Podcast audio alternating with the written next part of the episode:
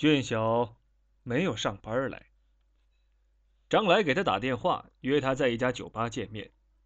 然后他先来到了那家酒吧，要了一杯酒，一边啜饮，一边四下张望。他怕涂中山突然站在他的身后。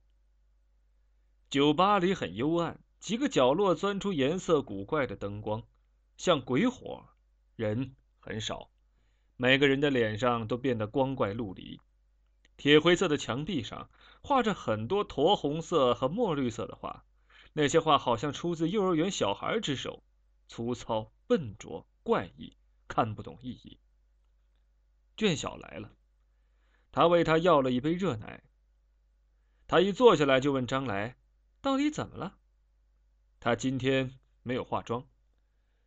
他很少像这样子素面朝天。他发现。他还是化妆好看，他喜欢那种高不可攀的艳丽。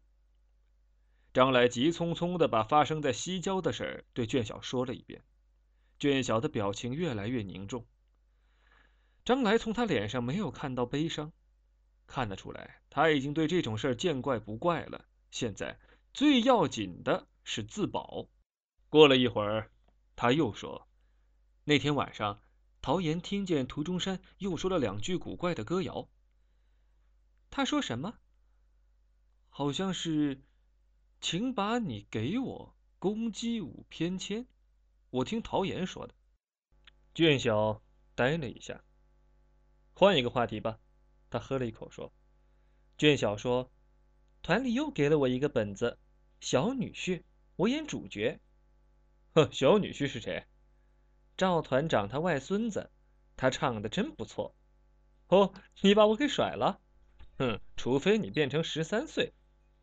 他开玩笑说：“你怎么能这么没良心呢？”这时候，他身后突然传来一个冷冰冰的声音：“你怎么这么没良心？”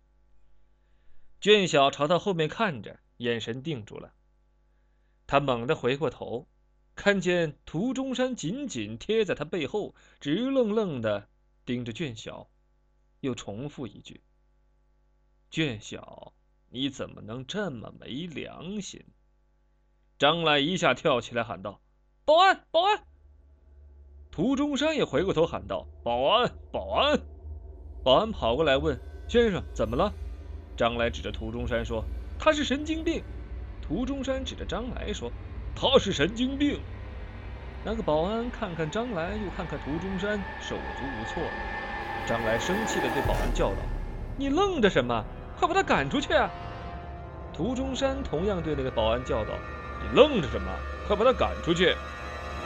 在保安的眼中，张来和涂中山都是顾客，他显出很为难的样子。张来不想再纠缠下去，拉起卷小就往外走。卷小惊恐地看着涂中山，被张来拉出了酒吧的门。到了外面之后，张来惊魂未定地穿过玻璃窗，朝里看了看。涂中山坐在他们刚才的座位上，端起了卷小的热奶放在嘴前，眼睛一直在冷冷地盯着他们。